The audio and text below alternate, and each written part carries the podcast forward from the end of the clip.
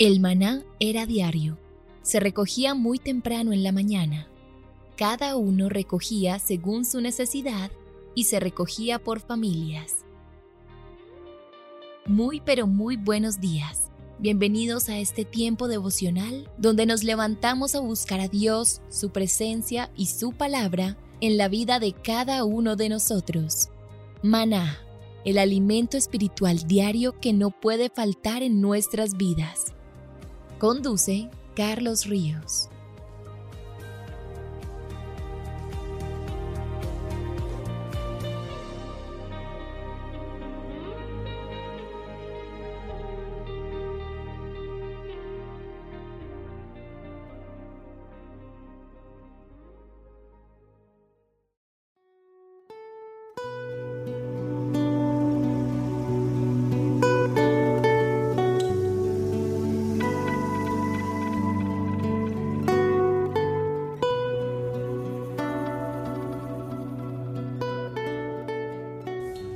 Tu agenda devocional maná.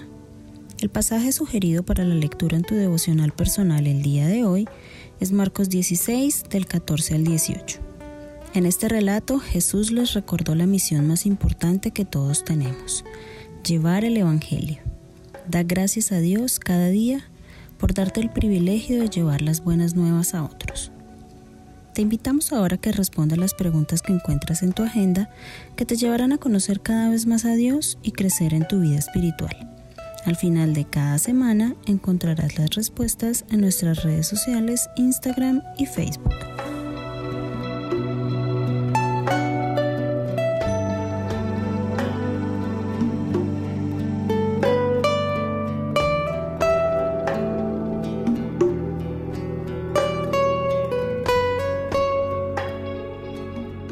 Muy pero muy buenos días queridos oyentes, bienvenidos a este tiempo devocional donde nos levantamos a buscar a Dios, su presencia y su palabra en la vida de cada uno de nosotros. Bienvenidos a este espacio llamado Maná, fuente de bendición y salud espiritual para todos aquellos que se acercan. Estamos hablando acerca de la iglesia, de la vida en comunidad. Y cuando hablamos de la vida en comunidad estamos diciendo que Dios nos coloca en un sitio y en un lugar pues precisamente para que seamos parte activa del crecimiento, del acompañamiento, de todo lo que está sucediendo. Vamos a mirar varios aspectos. Ayer hablábamos de lo que destruye y lo que construye las relaciones. Hoy vamos a hablar de eh, cómo ayudarnos unos a otros. Por ejemplo, hay un término muy importante en la Biblia y es apoyarnos y valorarnos unos a otros.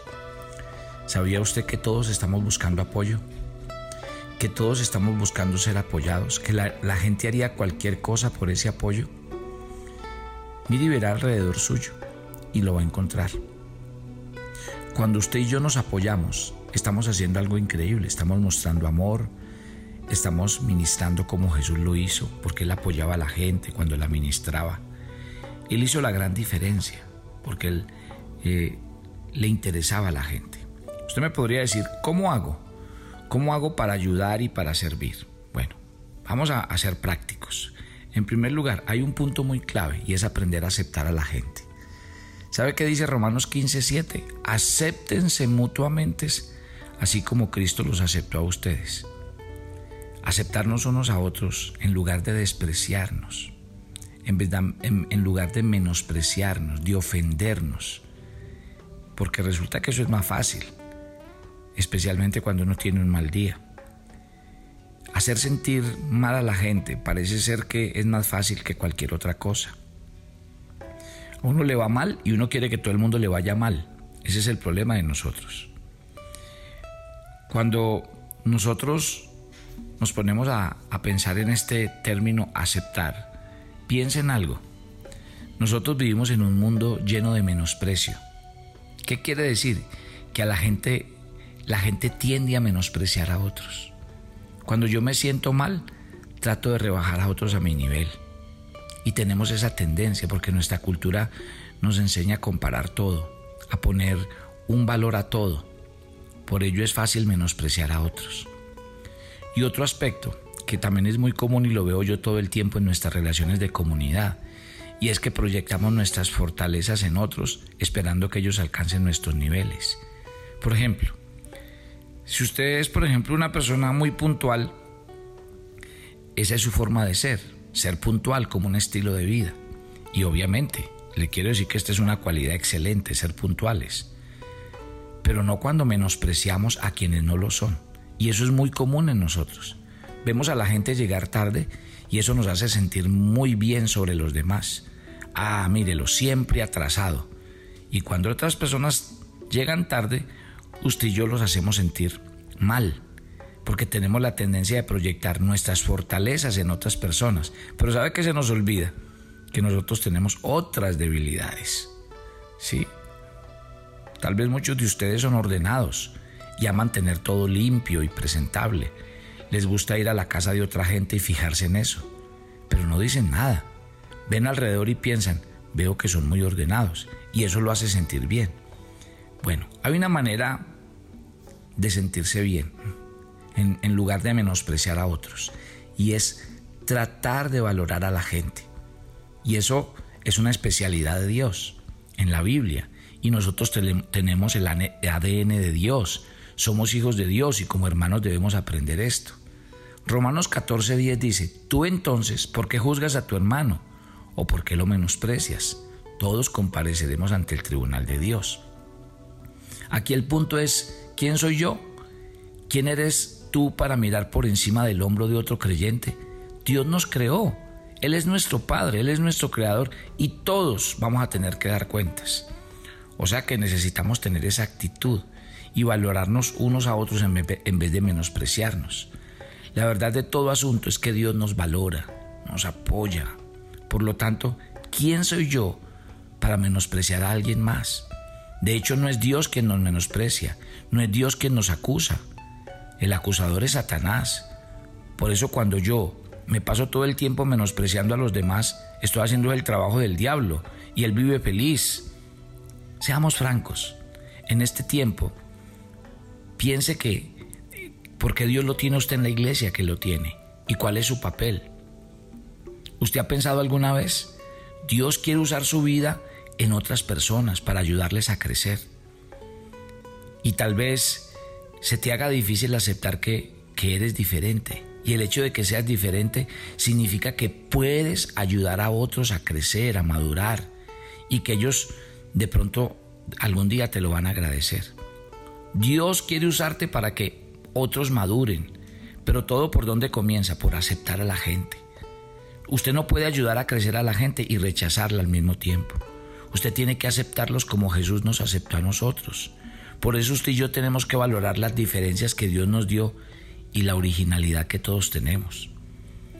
Mire, en 1 Corintios 12, 6, que es un texto que hemos venido leyendo sobre el cuerpo de Cristo, dice, se pueden realizar distintas actividades, pero es el mismo Dios quien da a cada uno la habilidad de hacerlos.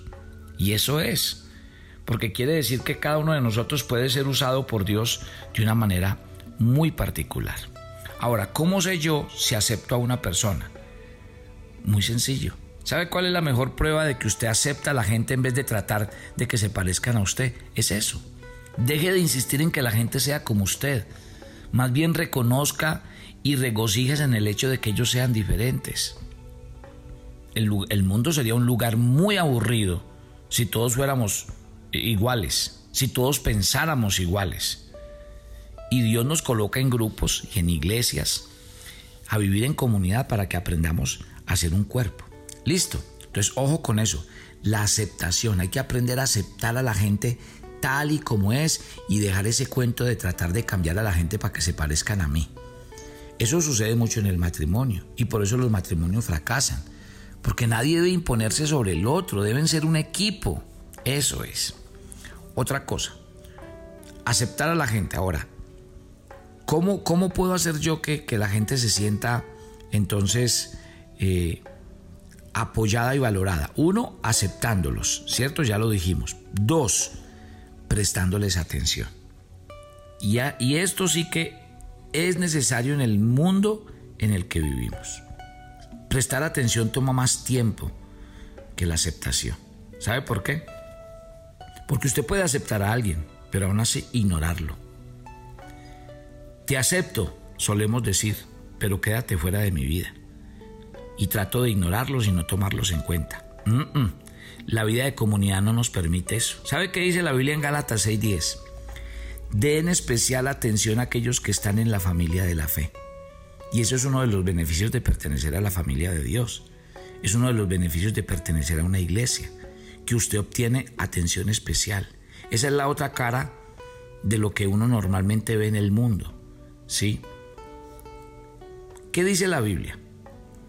¿Cuál es el regalo de amor más grande? Lo creas o no, no son los diamantes, ni las flores, ni los chocolates, no.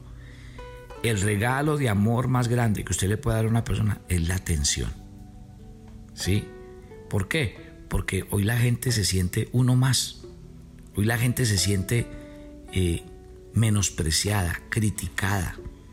La gente se siente a veces mal porque no tiene los recursos económicos. ¿Sí? Cuando yo le digo a una persona que realmente eh, la acepto y le presto atención, le estoy diciendo a esa persona que te valoro y lo que tienes que decir es importante para mí porque tú me importas. Lo que la gente más quiere hoy día es atención. La gente quiere saber que sus pensamientos son importantes, que sus vidas son importantes, que son valiosas. ¿Sí? Dios les presta atención a todos y como dice la Biblia, ¿sabe qué dice la escritura? Que Dios les tiene contados a ustedes aún los cabellos de su cabeza. Jesús dice que, que Él, Él hace que nosotros nos amemos unos a otros porque la esencia de las relaciones es cuánto nos damos unos a otros y cuánta atención nos prestamos los unos a los otros. Miren familia, ¿han notado la situación hoy día? Yo les he contado a ustedes muchas historias en este devocional. Y, yo digo, cuando yo llego a este punto de prestarle atención a otros, por favor, deje ese cuento de andar llamando a la gente. Si necesita ayuda, me llama. Si necesita algo, me dice, no, por favor, préstele atención a la gente. Por ejemplo, este es un tiempo de prestarle atención a la gente. Una llamada, ¿cómo está? Eh, ¿Qué necesita? Una, una llamada y, y, decir, venga, voy a ir a su casa, voy a llevarle un mercado, voy a facilitarle esto. Eso es. Pero no ande preguntando. Porque es que si usted pregunta, la gente le va a decir, ah, bueno, gracias. Pero nadie te va a llamar a decir, mire, es que necesito pagar una cuenta que hace dos meses no la, no la, no la he podido pagar. O no tengo mercado. Hay gente que se siente en libertad de hacerlo, pero es muy poco el que se siente en la libertad de pedir ayuda. O sea que eso es lo que realmente... ¿A qué me refiero yo con prestar atención? Es eso. Usted no ve que el mundo en el que vivimos hoy, yo, yo, yo vivo muy preocupado porque el tema de la, televisión, las redes sociales, eh, los computadores han individualizado al mundo. Hoy todo el mundo vive en su mundo. Hoy todo el mundo vive metido detrás de un aparato electrónico y no somos los mejores para sostener relaciones interpersonales. Y entonces eso nos ha hecho egoístas, aislados del mundo, pensando solo en nosotros. Y así no es la vida. Usted no ha visto que el mundo ha cambiado, ustedes lo dicen. Primero el mundo estaba basado en los vecinos, en los amigos. Todo el mundo estaba enterado de la situación del uno, del otro, si alguien lo operaban, si alguien estaba enfermo, si alguien tenía una necesidad. Los vecinos estaban ahí. Hoy no, usted no ve. Hoy los edificios son más grandes, las casas más bonitas, pero todo el mundo vive solo y todo el mundo vive en función de sí mismo. Eso no es vida de comunidad. Eso no es como Dios diseñó al ser humano. Es el mundo el que nos ha vuelto egoístas, necios, mezquinos. Es el mundo moderno el que nos ha hecho solo pensar en nosotros y vivir para nuestros intereses. Y por eso los ricos quieren más y se vuelven avaros y codiciosos mientras los pobres cada vez son más pobres. Es por eso, mi querida familia. Así que la, invitación clara de la Biblia a vivir en comunidad es esa. Entonces mire que estamos hablando de, de cómo apoyarnos. Y dijimos, ¿cómo nos apoyamos? Uno, aceptándonos unos a otros. Dos, prestándonos atención unos a otros. Y tres, mostrándonos amor. ¿Sí? Y cuando yo hablo de mostrarnos, eh, de mostrarnos amor, estoy hablando de algo que se llama contacto. Sí, contacto. Algunos habrían eh, eh, yo no sé si algunos han leído sobre el síndrome de privación psicosocial y lo que hacen los bebés. Este síndrome hace que los infantes, si no son acariciados, si no reciben cuidado, si no son tocados mientras crecen, no se desarrollan. No crecen de la forma en que Dios planeó que lo hicieran. Los bebés tienen que ser tocados. Y bueno, eso nos da una gran enseñanza a nosotros. Usted ve que los bebés son tiernos y provoca tocarlos, que uno quiere abrazarlos fuertemente, ¿sí? Y así es, porque ese estímulo en su piel es una fuente para crecer y desarrollarse. Y la mayoría de la gente sabe eso. Entonces cuando hablamos de la gran necesidad del ser humano, hablando de amor, estoy diciendo el contacto. Qué importante es un contacto, por ejemplo, de un abrazo, de que uno se sienta bienvenido a un lugar, de que a uno le digan, eh, ha hecho falta, usted cómo está. Eso es vital, mi querida familia, es vital. Y yo creo que ahí es donde nosotros eh, debemos entender qué es lo que significa según la palabra de Dios, qué es lo que significa que nosotros aprendamos el amor, pero a través del contacto. ¿Sí? El ósculo santo. La Biblia dice que nos saludemos unos a otros. La Biblia dice que nos demos la bienvenida los unos a los otros. Eso dice la Escritura. Romanos 12:10. Ámense los unos a los otros con amor fraternal. Somos familia. Usted y yo somos miembros de la familia de Dios. Usted y yo somos hermanos. ¿Sí? Y los hermanos y las hermanas se muestran el amor unos a otros. Y tienen que mostrarlo, no solo decirlo. ¿Sí? Y si tú amas a otros en la familia de Dios, necesitas demostrarlo. Hacer un hábito el abrazar, tocar, dar un apretón firme, eh, una palmada en la espalda, cualquier cosa que sea necesaria para dar una palabra de aliento que le diga a la otra persona, ¿sabe qué? Cuente conmigo, usted no está solo. Muy bien, estamos hablando de lo importante de lo que es ayudarnos a crecer unos a otros mostrando aceptación, atención y amor. Ahora, ¿cómo lo hago? Hazlo mostrando aprecio. ¿Y eso qué significa? Que nos apoyamos y valoramos con aprecio. ¿Sí? Aprecio significa, mire lo que significa aprecio, significa subir el valor, valorizar algo. Si usted ha comprado un carro, sabe el significado de lo que significa que ese carro esté depreciado, porque los, los carros pierden valor. ¿Sí? Cada vez que usted aprecia a alguien, le está subiendo el valor. ¿Sí? Ante usted y ante las demás personas. Cuando usted aprecia a su esposa, usted le está dando el valor. Cuando usted aprecia a, sus hijos, a, a un hermano en la fe, usted le está subiendo el valor. Qué belleza, ¿no? Dice la Biblia, hermanos, les pedimos que sean considerados con los que trabajan arduamente entre ustedes y los guían y los amonestan en el Señor. Eso dice en Hebreos capítulo 13, en la versión nueva versión internacional. Yo te pregunto una cosa, ¿cuándo fue la última vez que agradeciste a una persona por lo que hace por ti? Por ejemplo, ¿cuándo fue la última vez que usted eh, al pastor de jóvenes o a la pastora de los niños le ha dado las gracias por el impacto que Dios ha hecho en la vida de ellos y todo lo que han aprendido de la palabra de Dios? Yo le invito a que cada día usted aprenda a dar gracias por lo que recibe, por lo que tiene. Uno a veces recibe tanto una cosa gratuitamente que termina creyendo ya que se la merece y que antes el otro se la debe, porque se nos olvida dar gracias. La madurez de un cristiano es más que conocimiento. Una persona puede saber mucho de la Biblia, pero debe poner en práctica lo que sabe. ¿Sí? Si uno dice que lee la Biblia y habla de amor y no entiende estos elementos que estamos hablando esta mañana, no hace absolutamente nada. Así que ojo con esto, mi querida familia, y es muy importante lo que estamos hablando porque todo lo que hemos venido hablando esta semana es acerca de la vida en comunidad. O sea, las mejores iglesias las vamos a construir si nosotros tenemos en cuenta estos elementos. Y mire que en términos de convivencia como que perdemos el examen. Y ojo con esta sociedad moderna, que esta sociedad moderna nos ha hecho perder la esencia de la manera como Dios nos creó y como Dios nos hizo. por favor, no caiga en el juego del egocentrismo, del egoísmo, de vivir para usted, para sus intereses, porque eso es lo que nos ha metido la sociedad moderna.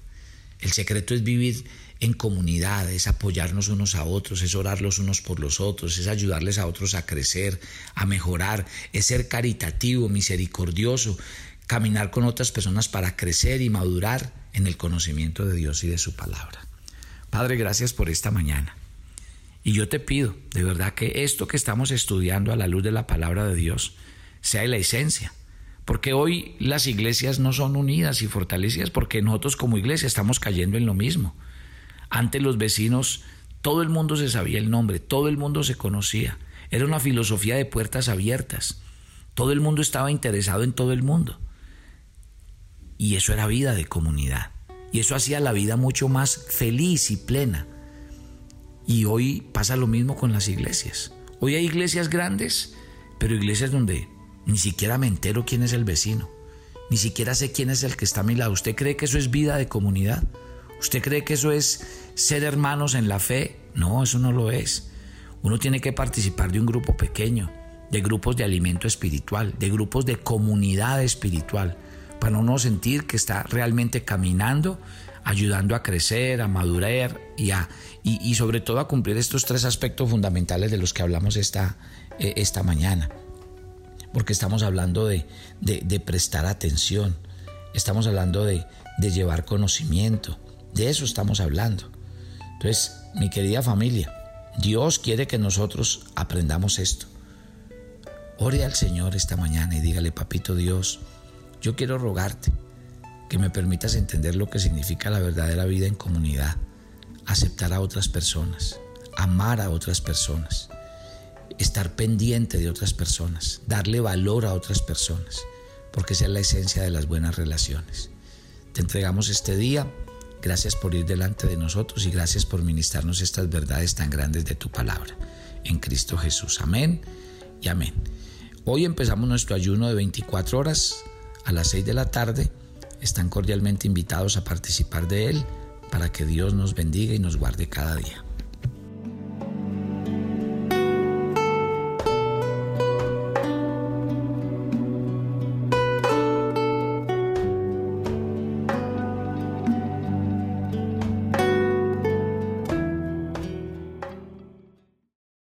Enterarte de nuestros temas, reuniones y devocionales? Suscríbete a nuestro canal de YouTube Devocional Maná y da clic en la campanita de cualquiera de nuestros videos para activar el recordatorio.